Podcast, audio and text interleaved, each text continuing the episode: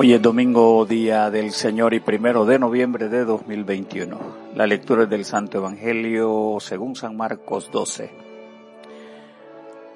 Jesús decía en su enseñanza, cuídense de los maestros de la ley, pues les gusta andar con ropas largas y que los saluden con todo respeto en las plazas. Buscan los asientos de honor en las sinagogas y los mejores lugares en las comidas y despojan de sus bienes a las viudas y para disimularlo hacen largas oraciones. Ellos recibirán mayor castigo. Jesús estaba una vez sentado frente a los cofres de las ofrendas, mirando cómo la gente echaba dinero en ellos. Muchos ricos echaban mucho dinero. En esto llegó una viuda pobre y echó en uno de los cofres dos moneditas de cobre, de muy poco valor. Entonces Jesús llamó a sus discípulos y les dijo, les aseguro que esta viuda pobre ha dado más que todos los que echan dinero en los cofres, pues todos dan de lo que les sobra, pero ella en su pobreza ha dado todo lo que tenía para vivir. Esta es la palabra del Señor. Jesús, ostentación del maestro y sencillez de la viuda. Jesús y la ostentación de los maestros de la palabra. El texto nos ubica en un punto crítico de la presencia de Jesús en Jerusalén. El ambiente está saturado de tensión. Ha señalado a los administradores del templo, a líderes espirituales y civiles de convertir el templo en una institución predominantemente enfocada en el negocio financiero y de influencias. En torno al poder de la religión resultan ciertas las implicaciones que el dinero el placer del poder y privilegios que ninguno desea perder.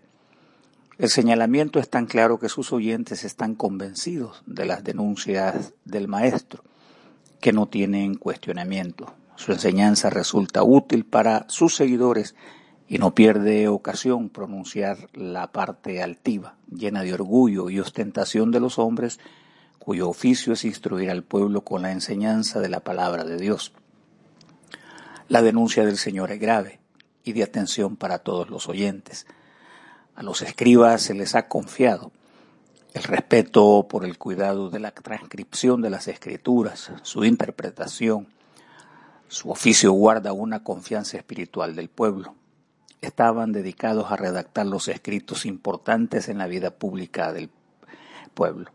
Lucían un porte intachable, eran expertos conocedores de la ley y maestros, copistas amanuenses hacían el rol de notario público, extendían las certificaciones de divorcio y otras funciones de importancia para la gente.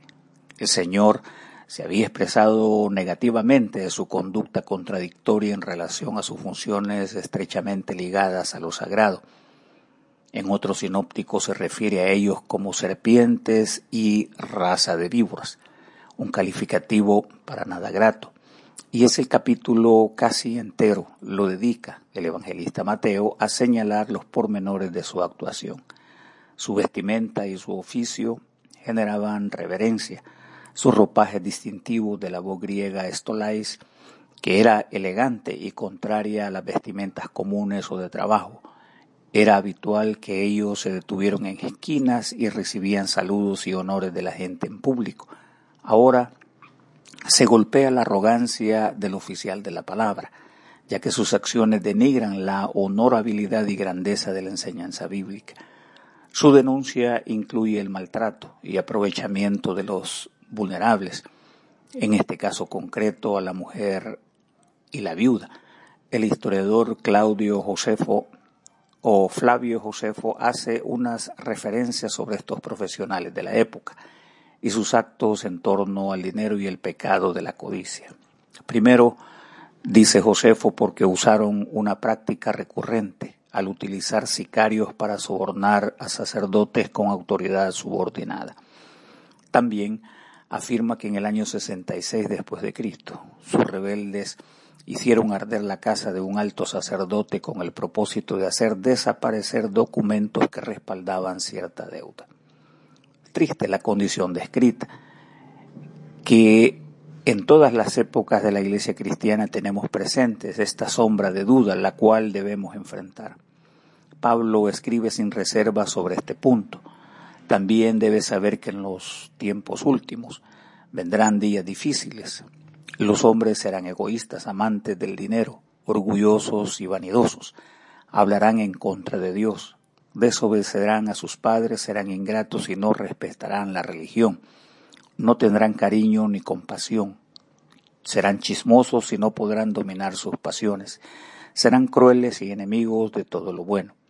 Serán traidores y atrevidos estarán llenos de vanidad y buscarán sus propios placeres en vez de buscar a Dios. Aparentarán ser muy religiosos, pero con sus hechos negarán el verdadero poder de la religión. No tengas nada que ver con esa clase de gente. Jesús y la sencillez de una mujer viuda. Jesús ha afirmado el enorme valor de la generosidad de la mujer en el templo. La condición de las viudas en la época de Jesús fue de vulnerabilidad, precaria y sin beneficios. A menudo debían soportar pesadas cargas familiares y socialmente llevar el peso de la vigilancia de la tradición, lo que le daba poco margen de maniobra para satisfacer sus necesidades más básicas. Su aporte de esta viuda fue de dos blancas, o sea, unos dos céntimos, lo cual era muy poco o nada las urnas de la ofrenda estaban dispuestas en forma de enormes cuernos, de tal forma que se podía escuchar el trayecto del dinero de quienes daban más y abundantemente. Jesús pone en juicio la intención de la ofrenda, la cual tiene connotaciones de interioridad y a la vez exterioridad. La ofrenda a Dios devela la verdadera intención del amor del ser humano hacia su prójimo, nuestra capacidad de dar, no para ser objeto de admiración, sino para manifestar nuestra solidaridad y caridad a quien más lo necesita. A menudo damos a quien menos lo requiere y dejamos desprovisto al que padece. La figura de esta mujer indica que todos sin excepción estamos en la capacidad de dar a quien más lo necesita, aunque sea de valor mínimo. Madre Teresa de Calcuta decía, aquellos han dado de lo que les sobra, pero ella ha dado lo que necesitaba. Debéis dar lo que os cueste alguna cosa. No basta con dar solamente eso de lo que podéis prescindir, sino también de aquello de lo que no podéis ni queréis prescindir. Aquellas cosas a las cuales estáis atadas. Entonces vuestro don llegará a ser un sacrificio precioso a los ojos de Dios. A eso yo le llamo el amor en acto. Todos los días veo crecer este amor en los niños, en los hombres y en las mujeres. La fortuna del pobre es dar con amor y humildad. Recordamos aquella viuda en Serepta que atendió al profeta Elías y dio lo que tenía en espera de morir con su hijo. Lo dio, pero lo dio con sencillez.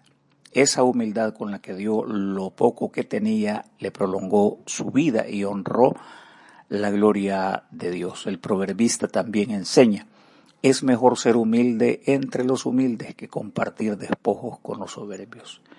El Salmo 146 ofrece una bella demostración de las bondades de Dios para con el pobre y menesteroso. Expone en bandeja su misericordia y bendiciones a quienes con su pobreza relucen el tesoro y belleza de la humildad.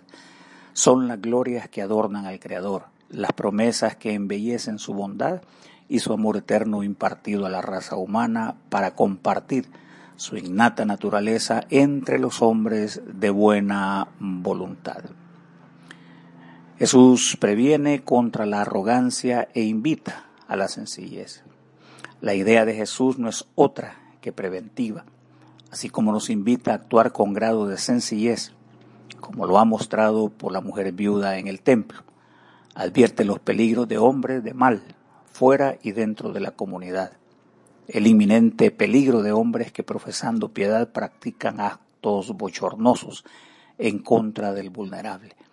Parece ser que nuestra actual realidad no escapa a esta advertencia del Evangelio. En nuestra época, líderes religiosos y hombres que están ligados al oficio sagrado han victimizado a inocentes niños, viudas, seguidores de ingenuos, creyentes de mucha fe y otros. Estos personajes encubiertos en la religión han traficado con la fe, defraudando enormes sumas de dinero, así como usando falsas promesas. Han victimizado menores de edad y adultos, haciéndoles objeto de abusos sexuales, víctimas del aberrante negocio de la pornografía. En años recientes hemos escuchado reportes noticiosos de individuos que fueron apresados, sometidos a juicio y encarcelados por delitos en contra de personas sinceras que han creído en la religión, aprovechándose de su sinceridad, sencillez y buenas intenciones. Muchos, teniendo gran conocimiento, tomaron ventaja contra el pobre inocente. Por ello Jesús, anticipando su recompensa, le dijo, a cualquiera que le fue dado mucho, mucho se le demandará, y al que mucho le encomendaron, más le será pedido. Previene a los maestros de la palabra actuar con apego a la integridad y consideración a las almas que anhelando más de Dios, sin duda serán defendidos. En cambio, contra los falsos maestros habrá señalamientos, condenas y como lo expresa el profeta Zacarías diciendo, en aquel día cada profeta se avergonzará de su visión mientras profetiza y no se vestirá más con su manto de pelo para engañar. Es oportuno mencionar que multitudes, aun con el testimonio y evidencia de la mala conducta de sus líderes, tristemente han escogido permanecer bajo los engaños de su agresor. Y esto debe ser meditado a profundidad, porque estos falsos maestros, los amadores de las riquezas terrenales, y amantes de la adulación y admiración están a la orden del día. Esta proclamación tiene el propósito de ofrecer la luz del Evangelio para que los ojos del conocimiento sean abiertos y ver con la iluminación de su espíritu de verdad. Juan Calvino ayuda a la comprensión diciendo, el asunto de contender rechazando las conductas de orden público por quienes hacen funciones de autoridad en el pueblo es que con ello carrean confusión para los débiles, detrimento al poder de la palabra, crean ofensa a la opinión del pueblo y un desprestigio a su religión a causa de estos vicios recurrentes. Los escribas ardían de codicia y ambición. Su crueldad era tan formidable, así como su corrupción y extorsión notoria, que uno no podía imaginar que conspiraban para destruir la ley. Habían pervertido y negado la eficacia de la enseñanza sagrada y el significado puro y natural de la ley al grado que Cristo se opuso y se posicionó en grado de pugna contra ellos. Estimados hermanos, debemos recordar que el juicio del hombre no puede prevalecer sobre la palabra de Dios y sus argumentos de vida viciada de pecado no debe estar contra el estatuto divino. La conducta debe estar siempre observada cuidadosamente, no teniendo otro propósito que superar la ofensa a Dios, así como la confusión y el abuso contra los pobres. Al respecto, el apóstol acentúa, acordaos de vuestros dirigentes que les dieron a conocer la palabra de Dios. Piensen en el resultado de su conducta e imitad su fe. Oremos. Oh Dios cuyo bendito Hijo vino al mundo para destruir las obras de Satanás y hacernos hijos de Dios y herederos de la vida eterna. Concede que teniendo esta esperanza nos purifiquemos, así como Él es puro, para que cuando vuelva con poder y gran gloria seamos hechos a su semejanza en su glorioso y eterno reino donde contigo y el Espíritu Santo vive y reina un solo Dios por los siglos de los siglos.